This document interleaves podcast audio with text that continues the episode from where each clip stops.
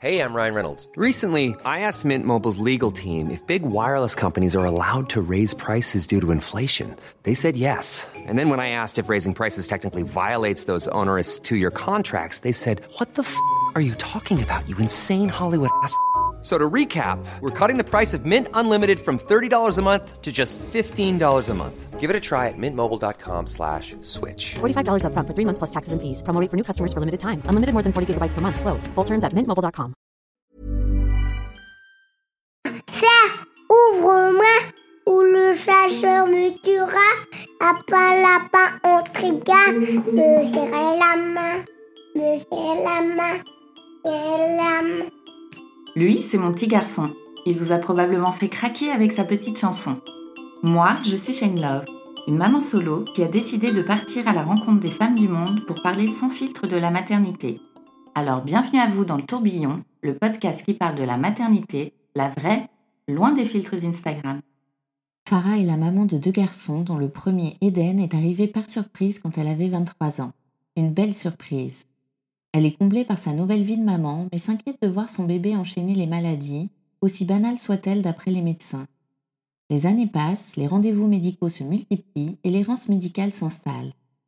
Farah devient maman une deuxième fois, et cette fois-ci c'est un fort RGO qui vient ternir sa vie de famille. A priori, rien de trop inquiétant là aussi, de nombreux bébés en souffrent de nos jours. Mais les douleurs de son fils aîné ne diminuent pas, alors il va passer des examens plus poussés et le diagnostic tombe. Eden est atteint du syndrome de Sanfilippo, une maladie génétique incurable appelée aussi l'Alzheimer infantile, qui le condamne à une mort prématurée. Pour le couple, c'est le choc et un double coup de massue lorsqu'on leur annonce que leur deuxième petit garçon, Abel, est lui aussi condamné. Farah va perdre ses deux enfants, c'est sans appel. C'est surtout le début d'un long combat pour rassembler la somme d'argent qui pourrait mener à un essai clinique et sauver ses garçons car si l'État n'est pas décidé à investir pour cette maladie jugée trop rare, Farah, elle, est bien décidée à faire tout ce qu'elle pourra pour que Eden et Abel vivent.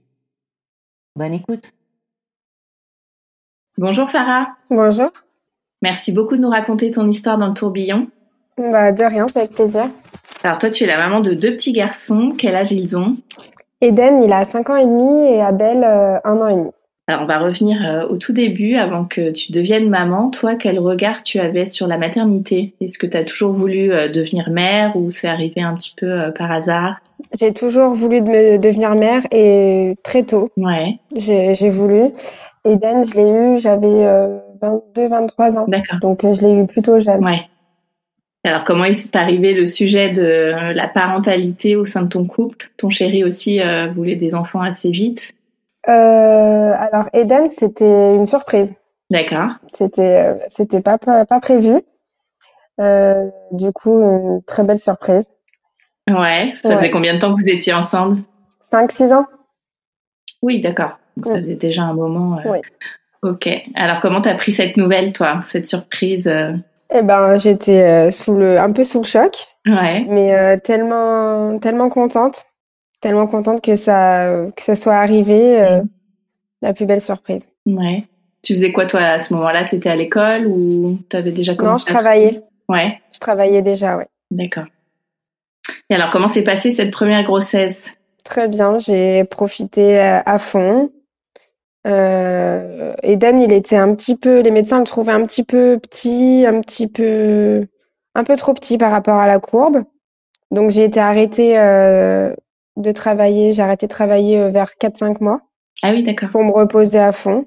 Et, euh, et sinon, euh, tout allait bien. Ouais. Donc t'étais alitée pendant ces... la fin de ta grossesse? Pas vraiment alité, mais repos, un peu repos forcé. Ah oui, d'accord. Ça va, tu l'as bien vécu euh, Au début, oui, puis après, ça devient un peu long vers la fin. Ouais. Mais euh, voilà, j'étais vraiment pas alitée, quoi. Fallait juste que je force pas trop. Donc, Mhm. Euh, grand repos. Est-ce que tu avais fait un projet de naissance euh, par rapport à ton accouchement? Est-ce que tu voulais la péridurale, sans péridurale? Tu n'avais pas trop réfléchi à tout ça? Non, non, non, il était là, c'était déjà, c'était déjà trop bien. J'ai hum, suivi les cours d'accouchement, mais je savais que je voulais la péridurale, ça, ça Ouais. c'est sûr. Mais je m'y étais pas plus penchée que ça, quoi. Hmm. Alors, comment s'est passé le jour J, euh, le jour de l'accouchement? Eh ben, vers 21h, j'ai commencé un peu à avoir mal au ventre, mais comme j'avais pas mal de contractions tout au long de la grossesse, j'avais un peu l'habitude d'y aller. Et donc, je me rappelle avoir dit à, Tommy, bon, bah, je vais, je vais faire un petit tour aux urgences, hein, on va contrôler, puis à telle heure. Et puis, j'y suis allée, puis la, la, la sage-femme m'a dit, non, mais là, y a, la poche a fissuré, donc vous pouvez pas repartir, en fait. Et donc, j'ai appelé Tommy et je lui ai dit, euh, bon, bah, il faut que tu viennes avec la valise. Ah bah, il n'était pas prêt du tout. ok. il croyait vraiment que j'allais revenir euh, comme d'habitude. Et puis, donc, 21h. Euh, et j'ai accouché le lendemain à 14h30. Ah oui, d'accord. Toute la nuit. C'était un peu long. Ouais. Oui. Et alors, cette rencontre, est-ce qu'il avait repris du poids d'ailleurs à la fin de la grossesse? ah, C'était une petite crevette. Ouais. C'était une petite crevette. Ouais, il faisait 2 kg 7. Il était tout maigre. C'était. Euh, ouais, je me rappelle, c'était. Il était tout bleu, un petit alien, quoi. Trop beau. Alors, comment s'est passée cette rencontre euh, Est-ce que toi, tu t'es sentie tout de suite à l'aise dans ton rôle de, de maman? Oui. Ouais. Oui. Alors, il était euh, tellement maigre qu'au début, j'avais un petit peu d'appréhension pour le porter. Mmh. Mais je veux dire, en 24 heures, c'était c'est une évidence en fait, c'est automatique. Ouais. Tu l'as allaité? Oui. Ouais, ça s'est bien passé? Oui, il a bien pris. Alors par contre, j'ai pu allaiter qu'un mois et demi parce que j'avais pas, pas beaucoup de lait. Mmh. Donc euh, le passage au biberon, il a été un peu compliqué, ça lui a fait pas mal de coliques, un peu, un peu la galère, mais euh, sinon, tout allait bien. Ouais. Alors comment se sont passées euh, ces premières années en tant que maman? C'est euh, en fait Eden, on l'a appelé Eden parce que vraiment c'est c'était notre paradis quoi. Notre paradis sur terre, c'était euh, depuis qu'il était là, plus rien ne pouvait m'arriver. Euh, c'était tout en fonction de lui, tous les projets que j'avais.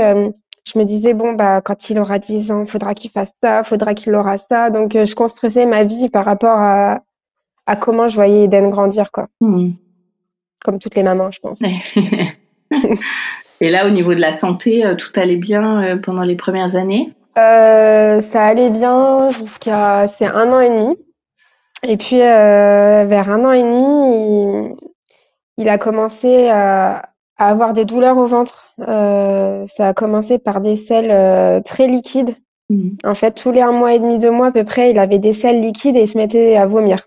Euh, donc, euh, on allait voir les médecins aux urgences. Souvent, ça finissait aux urgences. Puis, ils nous disaient toujours un peu la même chose. C'est une gastro-entérite, euh, smecta, compagnie. Deux mois après, ça recommence. Deux mois, et demi, deux mois après, ça recommence. Et ça, ça a duré un an et demi. Ah oui. Jusqu'à ce que j'en ai eu marre et que j'ai décidé d'aller sur Saint-Étienne, donc une autre ville, un hôpital, voir un gastro-entérologue. Mmh qui m'a pris au sérieux et qui a fait en fait euh, une radio, tout simplement. Et en fait, il s'avérait que c'était pas des gastro, c'est qu'il était tellement constipé qu'il était bouché du haut en bas et qu'en bas, il y avait que de l'eau qui pouvait sortir et qu'il était tellement plein en haut qu'il vomissait. Eh oui, d'accord. Donc pendant un an et demi, en fait, on lui a donné du smecta alors qu'il fallait surtout pas faire ça. Eh oui. Et donc, euh, bon, on a trouvé qu'il était constipé, on lui a donné des médicaments pour, euh, pour l'aider à évacuer. Ça n'a pas trop marché. Il a fait tout un tas d'examens pour comprendre pourquoi il était aussi constipé. Sur Saint-Étienne, ils n'ont pas trouvé, euh, malgré la biopsie, euh, tout ce qu'ils ont fait. Je me suis dit qu'il fallait que je continue, donc je suis passée sur Lyon. D'accord. Et à Lyon, il a fallu une hospitalisation. Donc pendant une journée, pareil, il a refait tout un tas d'examens, etc., sauf plus poussé. Et, euh, et deux semaines après, on a eu le diagnostic. D'accord, ok. Donc là, euh, tu n'avais pas encore ton deuxième enfant à ce moment-là Si. Si, ah, d'accord. Ok, donc on va y revenir. J'ai eu le deuxième enfant parce que, en fait, euh, pendant cette bataille de deux ans et demi, trois ans, en fait, on nous disait qu'il n'y avait rien. Donc nous, euh, on, voilà, on s'inquiétait. Enfin, moi, je m'inquiétais parce que je savais au fond de moi qu'il y avait quelque chose qui allait pas. Je veux dire, de voir un enfant souffrir, c'est c'est pas c'est pas normal. Donc j'ai essayé de chercher, mais j'étais loin de m'imaginer que que le deuxième pouvait être atteint quoi. Donc toi, pendant tous ces mois, même ces années qui se passent, euh, tu, tu comprends pas euh, ce qu'a ton enfant. Euh, comment tu le vis tout ça? C'est compliqué de voir son enfant souffrir et que en face on nous dise que soit qu'il y a rien, soit on nous dit qu'ils savent pas. Euh, moi, au fond de moi, je savais qu'il y avait quelque chose. Je pensais pas forcément à quelque chose de grave, mais euh, je m'étais dit bah peut-être qu'il a un intestin qui est un peu euh, un peu déformé, qui un intestin qui est un peu retourné. Enfin, j'étais plus penchée sur la malformation, sur quelque chose comme ça. Et donc je, voilà, je me disais bon bah il faudra une opération, quelque chose pour que ça revienne. Il faut absolument qu'on trouve pour le guérir en fait, Ouais. pour qu'il arrête de souffrir. Les années passent, vous décidez de faire un petit deuxième. Euh, comment euh, là, c'est pas une grossesse surprise cette fois-ci? Non? Non, voilà, on, veut agrandir la famille. Eden, c'est un enfant qui est ultra affectueux, vraiment, il déborde d'amour. Et on s'est dit, on s'est dit, bon, bah, c'est, c'est, le moment, il a besoin de donner un peu d'amour à un petit frère, une petite sœur. Donc, on s'est lancé, c'était trop bien. Une belle grossesse, vraiment rien. Tout allait bien. Abel, euh, lui, il n'avait pas de problème de poids, euh, Ouais. aucun problème. Et puis l'accouchement s'est aussi euh, bien passé. Mhm. Tout était vraiment presque parfait, quoi. Ouais. Et alors, est-ce que euh, Eden, ça l'empêchait de d'aller à l'école ou ça lui faisait rater euh, Ses problèmes de ventre, Ouais. il y a des jours où quand il, euh, quand il partait en... Alors moi j'appelle ça des crises. Euh, oui, pendant un ou deux jours, il pouvait pas aller à l'école parce qu'il est plié de, de douleur. Euh, euh, il pouvait pas se lever du toilette. Enfin, Ah ouais, d'accord. Mm. Donc là, t'es maman de deux. Donc Oui. il y en a un qui a ses, ses maux de ventre. Comment Abel, lui, se porte pendant ses premiers mois? Alors, Abel, lui, c'était un autre problème. Il a eu un RGO. Enfin, c'est un bébé RGO. Donc, euh, pareil, c'était un peu la galère parce que je l'ai vu euh, à la rentrée de la maternité.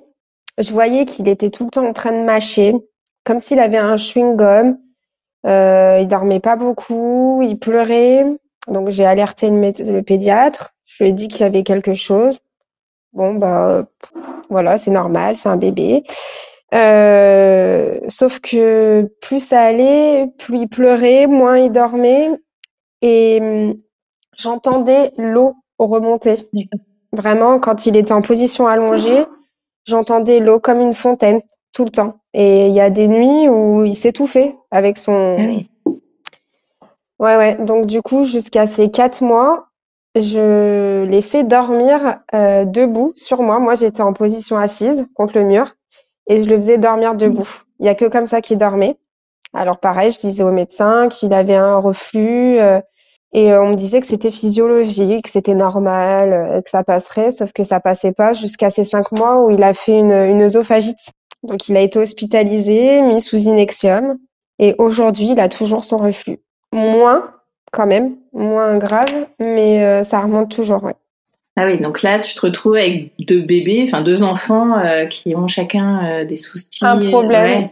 Un problème, mais des enfants, euh, des problèmes que tout, tout enfant peut avoir, parce que c'est vrai que j'ai été, euh, j'ai été sur un groupe de parents euh, qui ont des enfants RGO, et du coup, en fait, ils sont beaucoup. Enfin, je trouve que c'est limite la, la nouvelle maladie du siècle. Euh, le reflux, c'est incroyable, et toutes les mamans qui galèrent, c'est aussi euh, incroyable. Donc oui, j'avais deux enfants qui avaient des problèmes, mais des problèmes que tout, tout enfant pouvait avoir, quoi. Hmm. Et toi, tu continues à travailler euh, à côté? Moi, j'étais en congé maternité euh, et j'ai repris en fait, euh, j'ai repris un lundi en mars, début mars. Le lendemain, Abel se fait hospitaliser pour son œsophagite. Donc, je reprends un jour et puis je me remets en, en enfant malade. Ouais, Et cinq jours après, on reçoit le courrier d'Eden. d'accord. Donc là, vous aviez poussé euh, donc les analyses euh, pour euh, pour Eden et euh, donc qu'est-ce qu'on vous dit comme dia- diagnostic?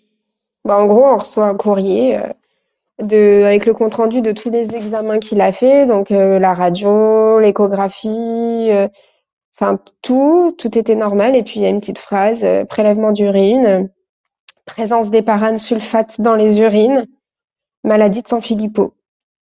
Donc euh, on reçoit ça un samedi. Euh, on ne sait pas du tout ce que c'est. Je me rappelle même avoir dit à Tommy, enfin, ils ont trouvé ce qu'il avait. J'étais limite contente. Hein. C'est ça qui est horrible. Ils vont pouvoir me le soigner. Hmm. Et donc, euh, bah, je prends Internet, je prends mon téléphone, tac, je tape maladie de San Filippo. Et là, voilà. C'est. Alors, qu'est-ce que c'est la maladie de San Filippo Alors, les premières phrases que j'ai lues, je me rappelle sur euh, Orphanet, c'est une maladie neurodégénérative rare et incurable qui va entraîner un déficit des, des acquis cognitifs et moteurs rapide et sévère, et le diagnostic vital est sombre. Euh, non, le pronostic vital est sombre, le décès survient dans l'adolescence. Ouais. Et là, enfin, je veux dire, pendant trois ans et demi, on m'a dit, il n'y a rien, ça va passer, euh, vous inquiétez pas. Je reçois un courrier, j'étais contente qu'il trouve ce qu'il Mhm. avait. Et en fait, je, en fait, il a un truc euh, qu'on pourra jamais guérir et qui va lui enlever la vie, quoi. Ah là là.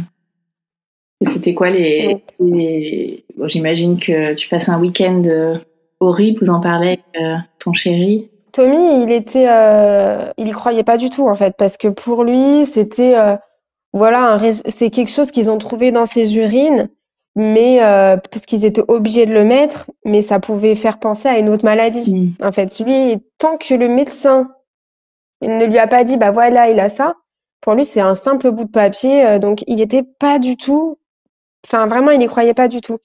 Et moi, j'ai poussé un peu les recherches et j'ai vu qu'il y avait beaucoup trop de, de similitudes, en fait. Il y avait beaucoup trop de, symptômes.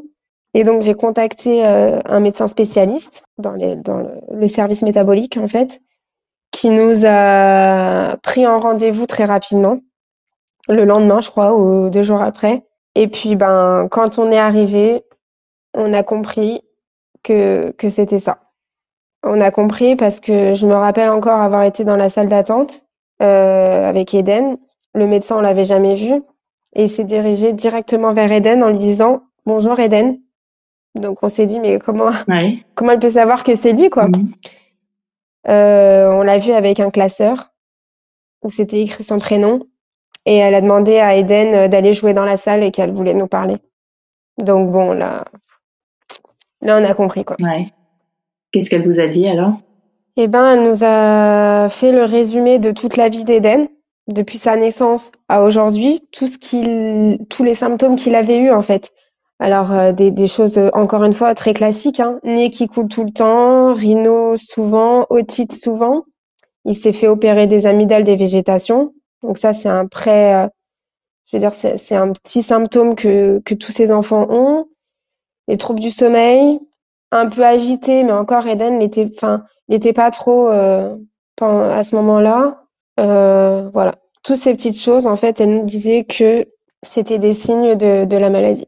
Et donc, elle a fini par nous expliquer en gros bah, ce qui allait mettre- après arriver. Elle nous a expliqué ce qui était la cause de cette maladie. Donc, elle nous a expliqué qu'en fait, il lui manquait une enzyme. Cette enzyme permet de, de laver le cerveau pour que les cellules se régénèrent. Et sauf que comme il lui en manque une, euh, le cerveau ne se nettoie pas correctement. Et donc, il y a une substance qui s'appelle donc cette éparane sulfate qui a été retrouvée dans ses urines, qui vient tuer ces cellules. Et donc, qui vient tuer petit à petit ben, son corps, quoi, son corps, son cerveau, tout. Et elle, nous, elle a rebondi vraiment très rapidement en nous disant Est-ce qu'il a des frères et sœurs? Donc, ben, on venait d'avoir Abel. Oui. Euh, oui, oui, oui, il a un petit frère. On était contents. Il va falloir le ramener à Lyon pour, euh, pour un test parce qu'il peut être malade. Oui. Et là, enfin, Double choc. ouais, enfin, c'est même pire qu'un choc parce que Eden, je cherchais quelque chose. Alors certes, je, je pensais pas du tout à ça, mais voilà. Mais Abel, euh, à part son RGO, euh, je, ouais, je. Mais bon, après voilà, elle a essayé d'un peu de nous rassurer en disant qu'il y avait seulement une chance sur quatre pour qu'il soit malade. Donc, on s'est dit, ok, peut-être qu'on va avoir une chance, mais en même temps, il avait euh, le nez qui coule, les otites. Je me suis dit, ça sent pas bon, quoi. Ouais. Et donc, on l'a ramené. Et puis, euh, la semaine d'après, euh, la semaine d'après, ben, rebelote, quoi. Comment vous gérez cette deuxième nouvelle? Bah, Tommy, entre-temps, il a fait un AVC. Ah oui. Ouais, ouais, elle quand, parce que du coup, quand on a reçu ce courrier, Tommy, comme euh, je disais, il n'y a pas cru du tout. hein. Il a été dans le déni et tout. Mais quand le médecin lui a dit en face, c'est ça, et ben le lendemain, il a fait un AVC. Donc, euh, il s'est retrouvé à l'hôpital pendant une semaine. On n'avait pas encore le diagnostic d'Abel. Il est sorti et on a eu le diagnostic d'Abel le lendemain. Oh là là. Ça, ça a été euh, très compliqué. Et toi? Alors toi, tu as ton chéri qui fait un AVC, tes deux enfants qui ont le même... Ouais. euh, Bah moi, euh, incroyable, mais euh, je, enfin, je me dis, je me suis pas effondrée. Alors, j'ai beaucoup pleuré, mm. bien sûr, mais euh, j'ai pas, pour l'instant, j'ai pas craqué. Alors, jusqu'à quand ça va durer, je, je sais pas. Mais pour l'instant, je tiens, je tiens le coup.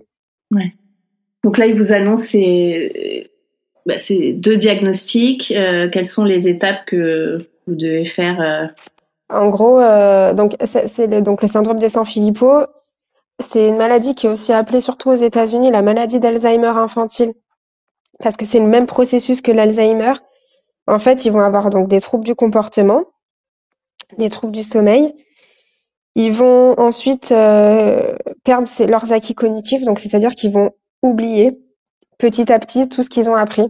Donc ça peut être quelque chose de bête, mais l'alphabet, euh, au bout d'un moment, ils vont plus s'en souvenir. euh, Enfin, toutes ces petites choses qu'ils ont appris vont oublier jusqu'à ne plus savoir parler.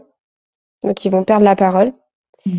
Euh, ils vont plus être connectés au monde, en fait. Ils vont plus nous reconnaître, plus reconnaître euh, l'entourage. Ils vont avoir des crises de démence, comme Alzheimer. Euh, et puis, ça Mm. s'arrête pas là, parce qu'ils vont avoir des grosses crises d'épilepsie et finir handicapés physiques euh, pour, pour décéder, quoi, euh, avant l'âge adulte. Ils t'ont donné un- une durée, euh, enfin, pour toutes ces étapes.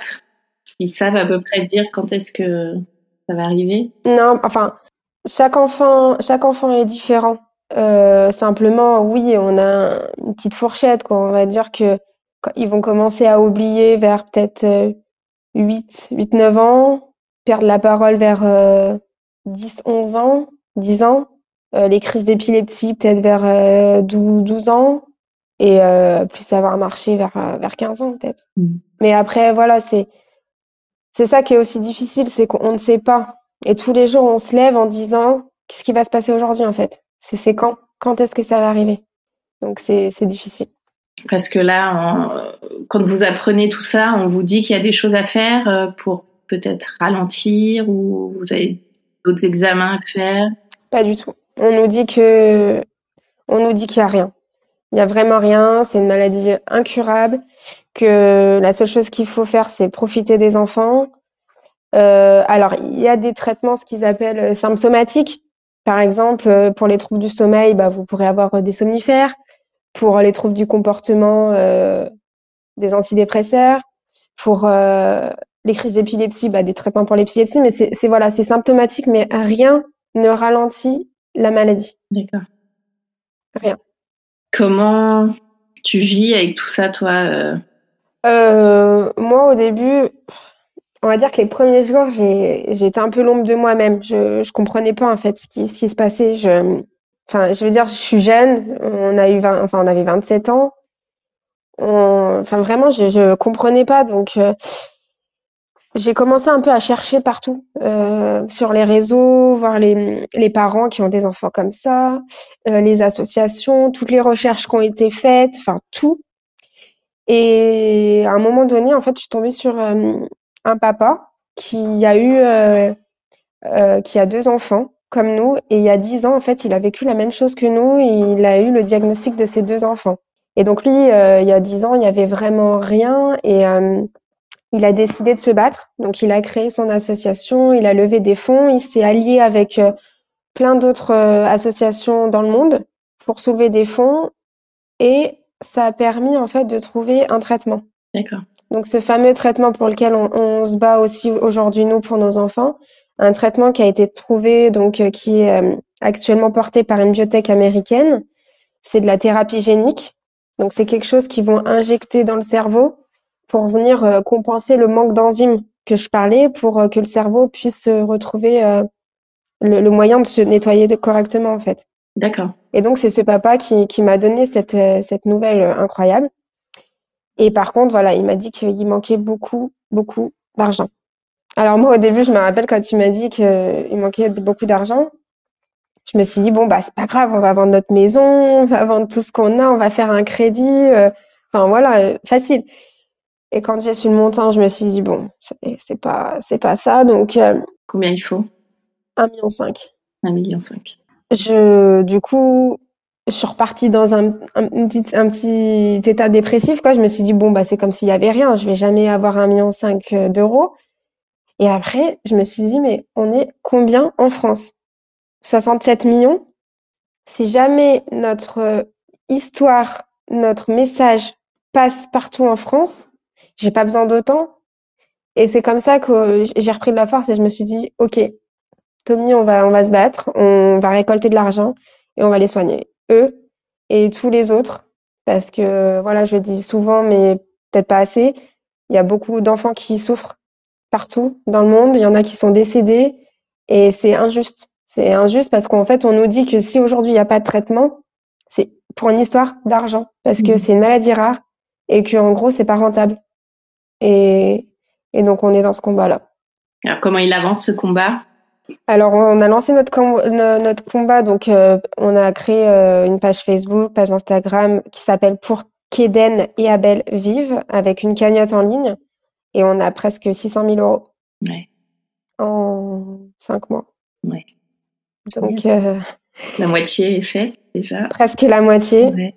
Donc, c'est pour ça qu'on on y croit. Et puis, on est, on est à fond. C'est notre seul espoir. euh, c'est, nous, nous. En fait, on a commencé, on était presque tout seul. Quand on, a eu ce diagnostic, on était, euh, enfin, on savait pas ce qui nous arrivait. On était tous les deux face à, rien, enfin, face à tout et à rien.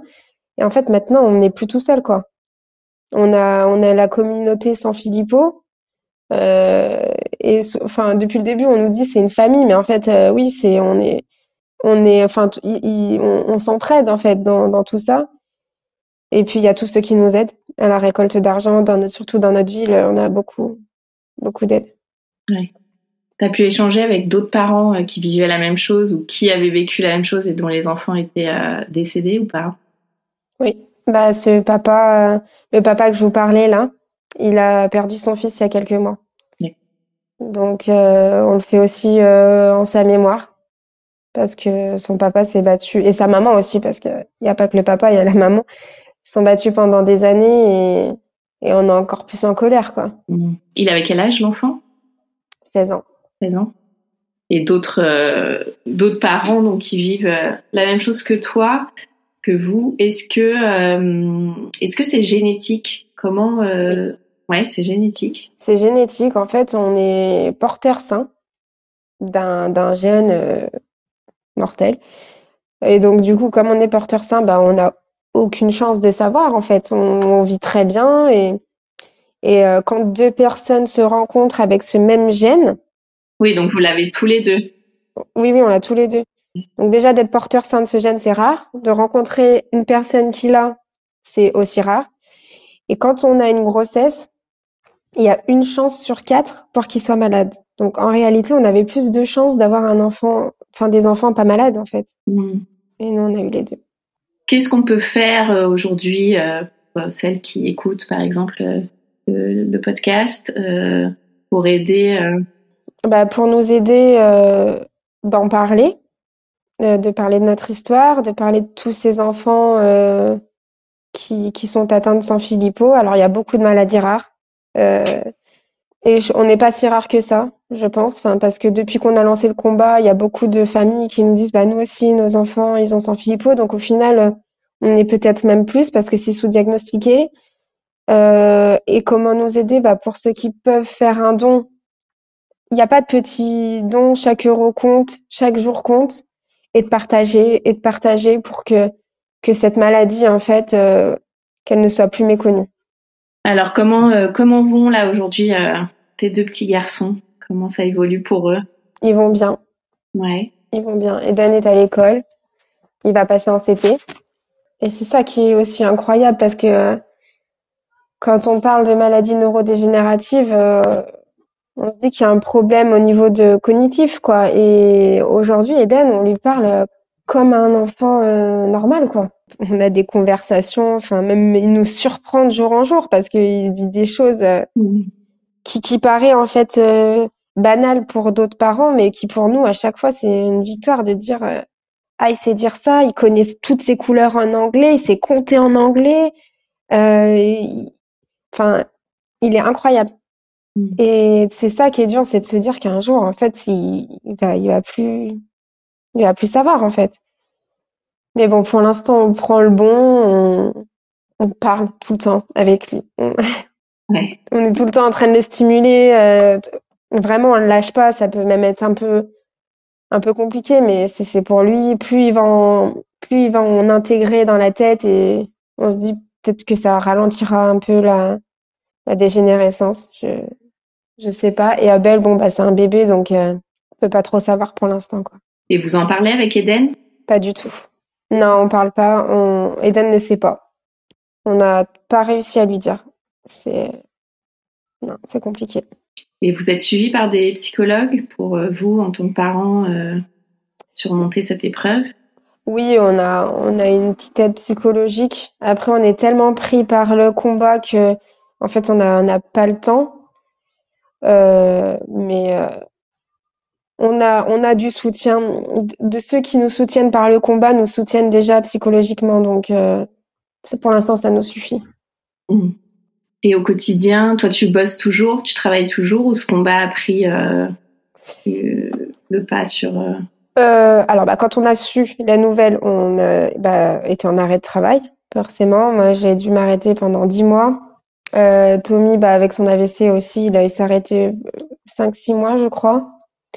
Il a repris à temps plein, lui. Moi, j'ai repris euh, à mi-temps parce que, euh, parce que pour l'instant, franchement, ça suffit.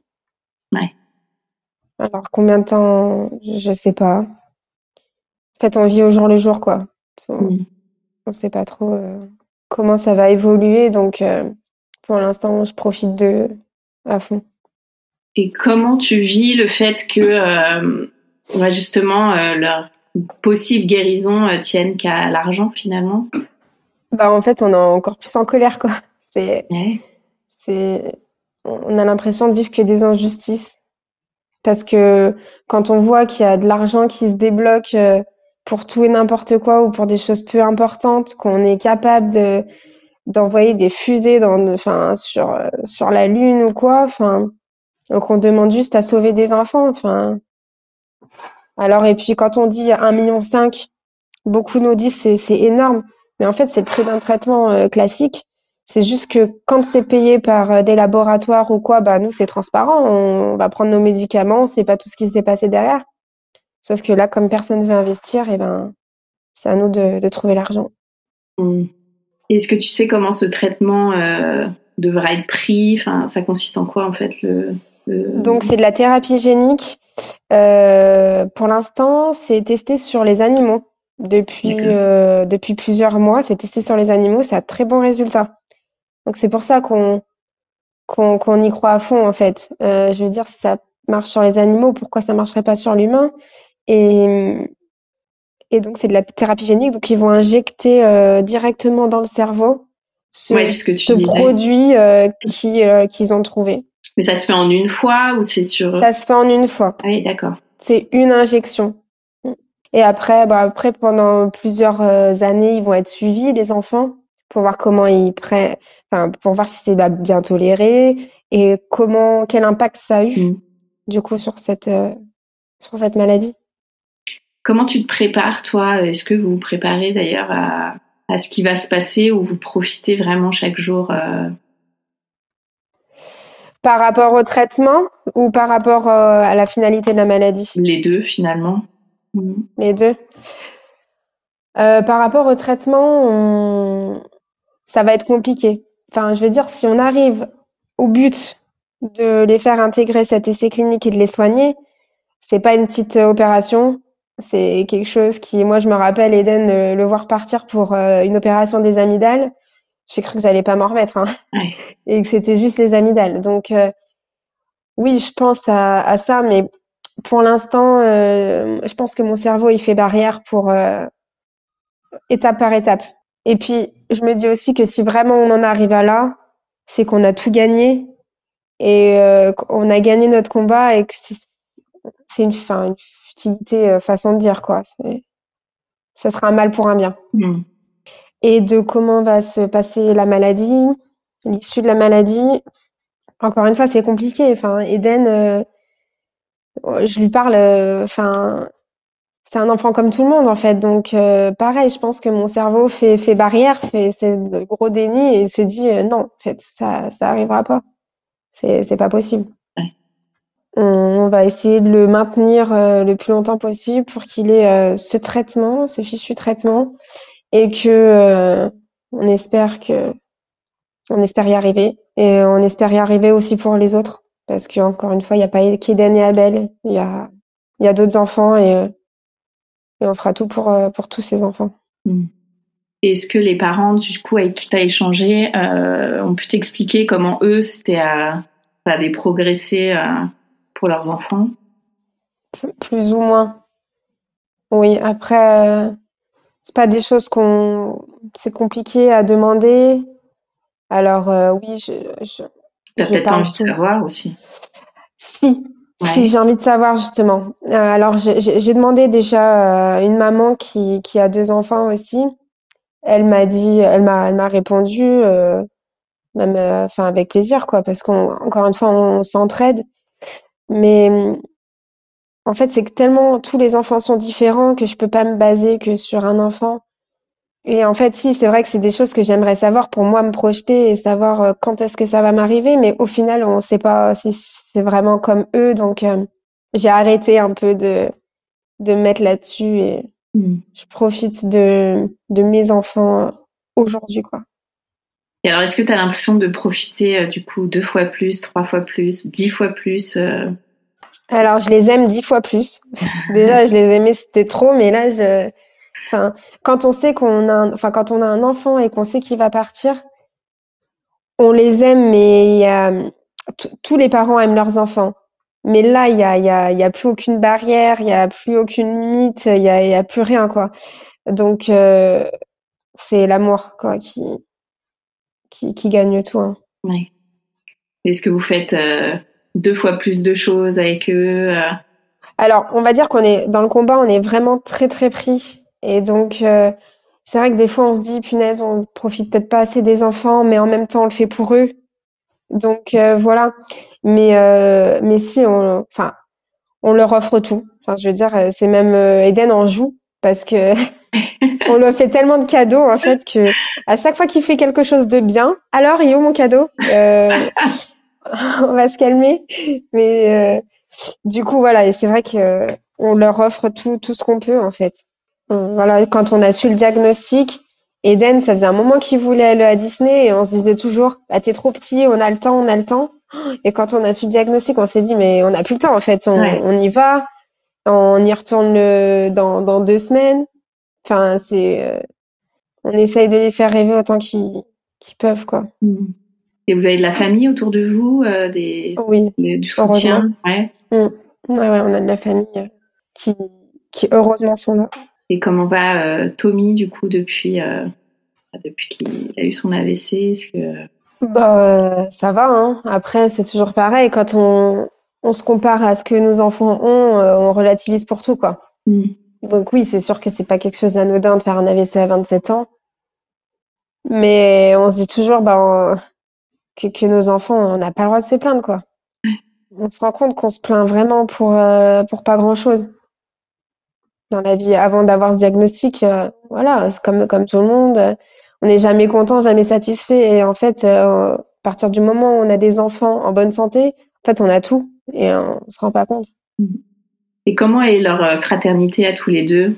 Amour, plus, plus, plus. Ouais. Mais euh, encore une fois, Eden, quand il aime, et c'est ça, c'est depuis euh, très petit, il, il aime, mais c'est c'est trop des fois. Quand il veut faire un câlin, il y met toutes ses forces.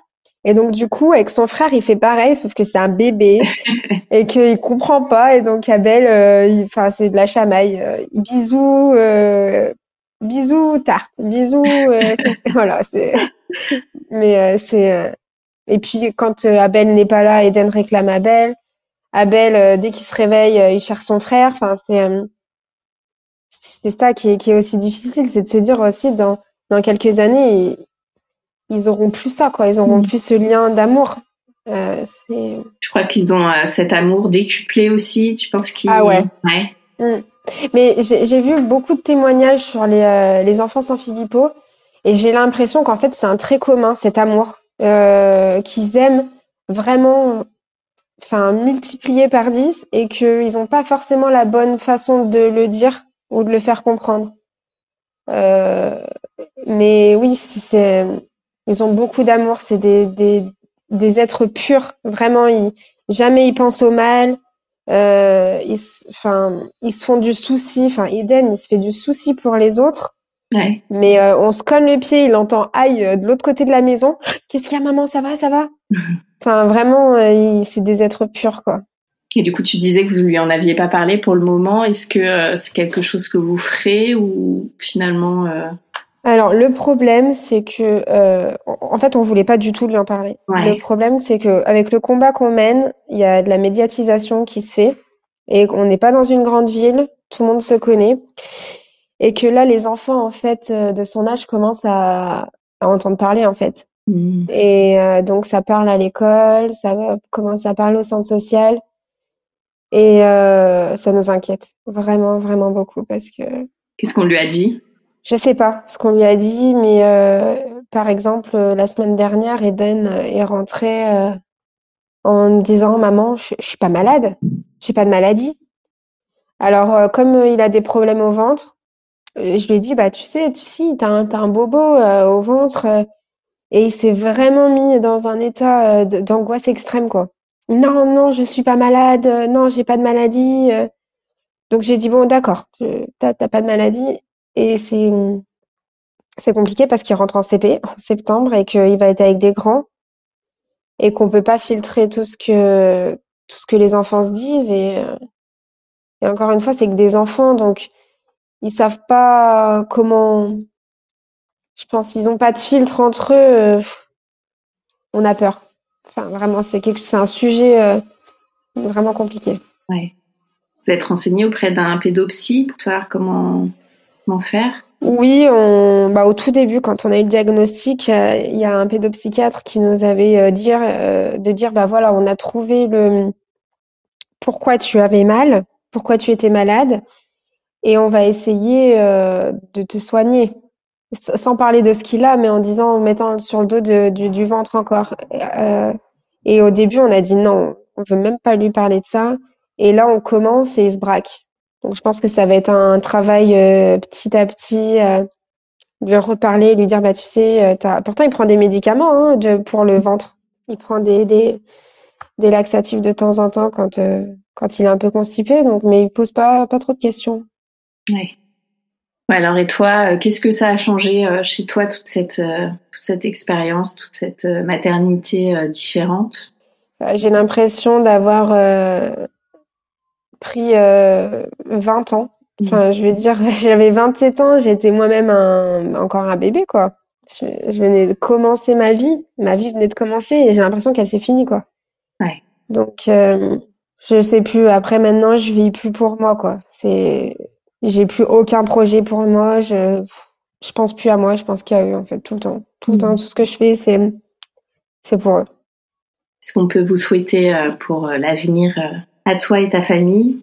Ah bah la seule chose qu'on peut nous souhaiter, c'est c'est la santé. Donc c'est de c'est qu'on arrive à, à ce combat, qu'on arrive à soulever assez de fonds pour pour débloquer ce, ce traitement, pour qu'il puisse euh, qu'il puisse être intégré à cet essai clinique et que ça puisse profiter à toutes les générations aussi à venir. Que quand euh, euh, un quand un, médecin annoncera à un parent que leurs enfants est atteint du syndrome de Sanfilippo, qu'il leur dira pas qu'il y a rien à faire et que il y a juste besoin de, enfin il y a juste à, à les regarder euh, mourir petit à petit, qu'il y a un traitement et qu'on, qui qui peuvent les soigner en fait. Parce que c'est terrible d'annoncer à un parent que leurs enfants euh, sont gravement, gravement malades, mais qu'en plus de ça, il y a rien à faire. Et je pense que c'est la pire des choses pour un parent, c'est euh, d'être euh, c'est d'être impuissant en fait. Impuissant et de rien pouvoir faire. Le traitement, il est aux États-Unis, hein, c'est bien ça? C'est porté par une bibliothèque aux États-Unis et l'essai clinique se fera là-bas, oui. Vous avez eu des contacts sur place là-bas ou pas encore? Alors, on a été en lien un peu avec une fondation qui œuvre aussi pour le syndrome de San-Filippo. Euh, et après, nous, on est, euh, soutenu par notre médecin et par une association nationale VML euh, en France qui fait le lien en fait entre les États-Unis et, et eux d'un point de vue médical. D'accord. Ok, parce que concrètement, demain, vous obtenez les 1 500 000 euros. Qu'est-ce qui se passe Alors, en fait, la, collecte de fonds, elle était en deux phases. Il fallait donc en tout 1,5 million. Il fallait dans un premier temps 500 000 euros pour financer euh, ce qu'on appelle l'histoire naturelle. Donc c'est euh, une phase pré-essai clinique, c'est-à-dire que pendant deux ans, tous les enfants français atteints du syndrome de Sanfilippo type C vont passer toute euh, une batterie d'examens pendant deux ans pour voir en fait comment la maladie va évoluer. Et ensuite, ça débouche sur cet essai clinique. Donc 500 000 pour l'histoire naturelle et 1 million pour l'essai clinique. D'accord. Donc là, les 500 000 sont déjà partis pour euh, l'histoire naturelle? On a la première phase, donc c'est-à-dire que l'histoire naturelle euh, va commencer comme elle était prévue euh, en été, dans, cet été. C'est vrai qu'on avait peur en fait de ne pas avoir les 500 000 à temps parce que tant que l'histoire naturelle n'est pas commencée, en fait, ça repousse à chaque fois l'essai clinique. Donc, on avait peur que ça repousse, ça repousse. Et comme on sait que le temps euh, est compté pour nous et pour nos enfants, eh ben, on avait peur. Et là, c'est un gros soulagement d'avoir euh, ces 500 000 et de se dire, OK, ça va commencer en temps et en heure. Génial. Et on continue le combat pour le, pour le reste, quoi. Bravo, super. C'est une super nouvelle. Mm. Donc là, ça va démarrer cet été et ça va durer pendant deux ans. L'histoire naturelle, oui. Ouais. Et sur combien Ça va durer pendant deux ans. Sur combien d'enfants, vous savez ou... Alors après, nous, on sait que les, enfants sans Philippo type C en France, ils sont à peu près une, vingtaine. Et ça, ça va être euh, au, comment dire, au bon vouloir des parents, en fait. Parce qu'il y a peut-être des parents qui ne veulent pas. Euh, euh, ça, nous, nous on, ne sait pas. Il n'y a que les médecins qui le savent pour l'instant. D'accord. Donc ça, ça va se passer en France. Ça, ça va se passer en France. Oui, à Lyon. Ah oui, d'accord. Super. bah, ça, c'est une très, très bonne nouvelle. Donc là, il reste en fait 900 000 euros à, à débloquer, à, à récolter oh, pour la suite. Mm. Pour la suite. Est-ce que tu aurais un message euh, que tu aimerais faire passer à tous ces parents qui ont des enfants euh, avec une maladie rare, qui découvrent comme toi euh, tout ça et qu'est-ce que toi, ça t'a appris bah, de, j'ai envie de leur dire de, de, profiter à fond de leurs enfants et de, pour ceux qui peuvent, se battre parce que, en fait, on a compris que si c'était pas aux parents de se battre pour trouver un traitement, personne ne le fera. Et donc, jamais aucun traitement ne sera trouvé. Donc, pour ceux qui peuvent, parce que c'est pas, c'est pas, c'est franchement pas facile. Ça demande beaucoup d'énergie et physiquement et moralement, c'est, dur. Mais c'est de se battre pour ceux qui peuvent, encore une fois, de, de, de trouver, euh, d'essayer de trouver un traitement pour que nos enfants arrêtent de souffrir, en fait, peu importe laquelle maladie rare, parce qu'on dit que nos enfants sont rares, mais si on calcule toutes les maladies rares qui existent, ils sont beaucoup trop. Et quand bien même ils sont pas assez, c'est, je veux dire, euh, la vie d'un enfant ne devrait pas être une question de rentabilité. C'est pas, c'est pas possible. C'est pas, Enfin, encore une fois, on dit qu'il n'y a pas d'argent, mais l'argent, il y en a, il y en a beaucoup parce qu'on injecte des milliards pour, pour euh, envoyer des, des, humains sur, sur Mars ou sur la Lune qui, il faut qu'ils trouvent, qu'ils résolvent les problèmes qu'on a d'abord sur Terre parce qu'il y a des enfants qui meurent de maladies incurables. En 2022, il y a des enfants qui meurent de faim, euh, qui meurent de, guerre. Euh, il y a de l'argent, il faut qu'ils règlent le problème de, nous sur Terre avant d'aller voir ailleurs. Quoi. Ça paraît bête, mais je me dis que, enfin voilà, on nous dit qu'il n'y a pas d'argent alors qu'il y en a. Qu'est-ce que te disent tous ceux qui, bah, qui vous soutiennent? Quels sont les messages qui, qui vous apportent pour vous porter un peu chaque jour eh ben, beaucoup nous disent qu'on est très courageux. Et c'est pas, pas du tout du courage. C'est les enfants qui sont courageux parce que nous, on, on va très bien. Et en fait, on, le fait euh, sans, sans même y réfléchir, quoi. On, on est porté par l'adrénaline et, euh, et c'est vrai que beaucoup nous disent qu'on est, on est courageux. Et euh, non, les héros, c'est, c'est, c'est pas nous. Vous attendiez à ce qu'il y ait autant de monde qui, qui vous soutiennent comme ça, qui... On espérait du fond du cœur, mais on se disait que c'était compliqué. Ouais. On... Voilà, on a tout fait avant de se lancer, on, on a tout préparé, enfin vraiment, on- pour que ce soit vraiment quelque chose de solide, etc. Et ça a pris une ampleur qu'on, j'avoue qu'on n'a pas compris, mais on, on est encore un peu loin du but quand Mm. même. Donc euh, c'est pour ça qu'il faut pas que ça, que ça s'essouffle, il faut qu'on continue. Il y a des jours vraiment compliqués où on est fatigué, où on a envie de lâcher, et puis euh, vite on reprend nos esprits, on se dit non, non, non, non, on a, on a fait presque la moitié, euh, on continue Mhm. quoi. Parce qu'il y a un délai entre... Est-ce que l'essai clinique doit se passer juste après Donc il, y a- il reste que deux ans en fait pour récolter euh, le reste de l'argent. C'est ça.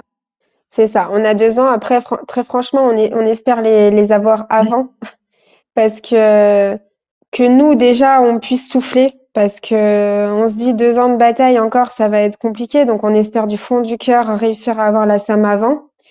Et aussi, je pense, d'un point de vue euh, médical, euh, etc., qu'ils aient l'argent et qu'ils puissent finaliser, je pense, tout ce que, tout ce qu'il y a à faire. Après, je veux pas m'avancer d'un point de vue médical parce que nous, on- ça nous dépasse tout ça. Mais je pense que plus vite on a l'argent, enfin c'est même certain, plus vite on a l'argent et mieux ce sera. On va passer aux petites questions de fin d'épisode. Mhm. C'est quoi pour toi être une maman rouennaise? À Rouen, on a une bonne qualité de vie en tant que parents parce que c'est pas une grosse ville, c'est pas trop petit non plus, il y a tout ce qu'il faut. Niveau pratique, niveau accessibilité, niveau prix, tout. Enfin, on est, on est vraiment, on est bien. On est une jolie ville. Quel est ton endroit kids friendly où t'aimes bien aller avec tes enfants à Rouen? Alors, c'est pas moi que j'aime, qui aime bien, c'est plutôt Eden. Ouais. Il aime bien le Doudou Park. C'est son truc. On y était hier encore. euh, Encore une fois, je, je ne vis plus pour moi, c'est plus pour eux. Donc, euh, Eden, c'est son Doudou Park. Et quels sont tes projets rien que pour toi et ceux prévus en famille? J'ai aucun projet pour moi. Euh, Vraiment aucun. Et en famille, euh, c'est de profiter de nos enfants et de les faire profiter. Donc, euh, cet été, on aimerait bien partir en vacances. Des choses euh, toutes simples, toutes banales que ça, enfin, ça paraît banal pour beaucoup, mais nous, c'est, c'est des souvenirs en fait. C'est, on, on se fait des souvenirs. Donc, euh, on les prend tout le temps en photo, on s'arrête jamais. À chaque fois qu'ils font quelque chose, on les prend en photo. Donc là, les vacances, ça va être euh, des milliers de photos. Merci beaucoup Farah. Bah, de rien, merci à toi. Un grand merci d'avoir écouté le tourbillon et si cet épisode vous a plu, n'hésitez pas à mettre un avis sur votre application podcast et à en parler autour de vous. Cela m'aidera beaucoup. Et pour que l'on puisse échanger ensemble sur tous ces sujets de maternité, abonnez-vous au compte Instagram Le Tourbillon Podcast. Et moi, je vous donne rendez-vous mardi prochain pour un nouvel épisode qui parle de la maternité, la vraie.